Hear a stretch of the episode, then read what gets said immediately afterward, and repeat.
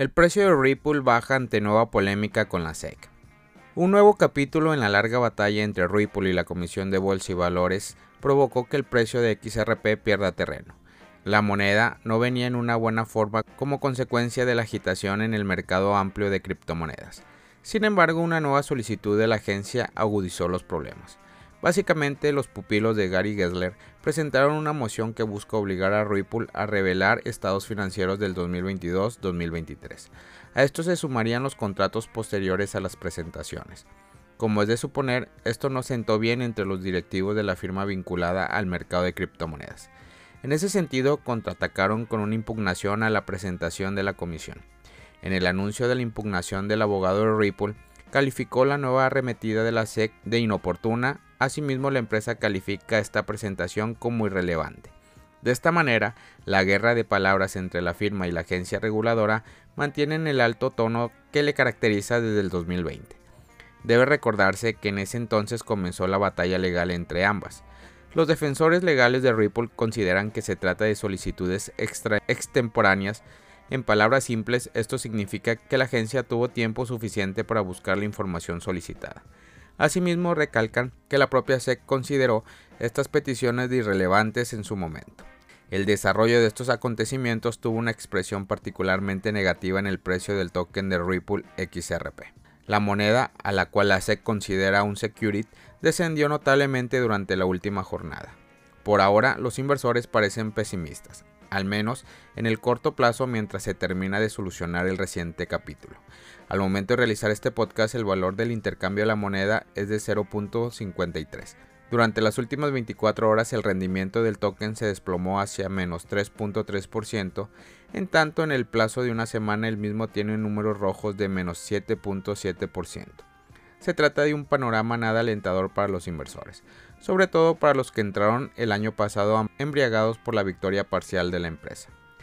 En todo caso, también existe lugar para el optimismo. En consecuencia, durante el foro económico de Davos, el CEO de Ripple insinuó la posibilidad de un ETF al contado de XRP.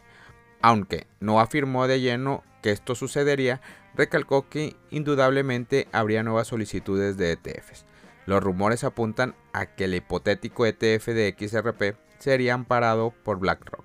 Durante una entrevista reciente en Fox, el CEO de BlackRock fue abordado en este sentido. La respuesta de Finn fue evasiva y no se atrevió a afirmar o desmentir el rumor. Algo que debe darse, por cierto, es que el precio de Ripple está en mínimos muy apetecibles.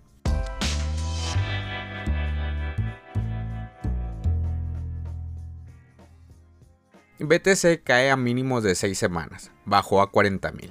El precio de Bitcoin cayó por debajo de los 40.000 por primera vez desde el 3 de diciembre del 2023, ya que la venta de BTC vinculada a GBTC en Coinbase continúa afectando negativamente el sentimiento a los inversores en todo el mercado de criptomonedas.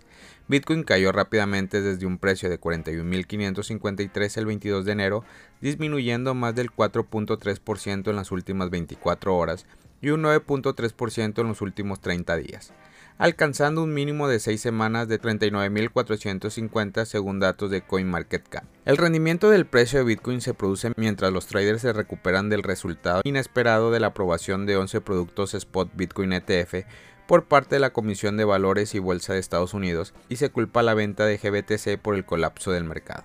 Grayscale depositó más de 600 millones en BTC en Coinbase el 22 de enero, llevando el total a más de 2 mil millones de dólares.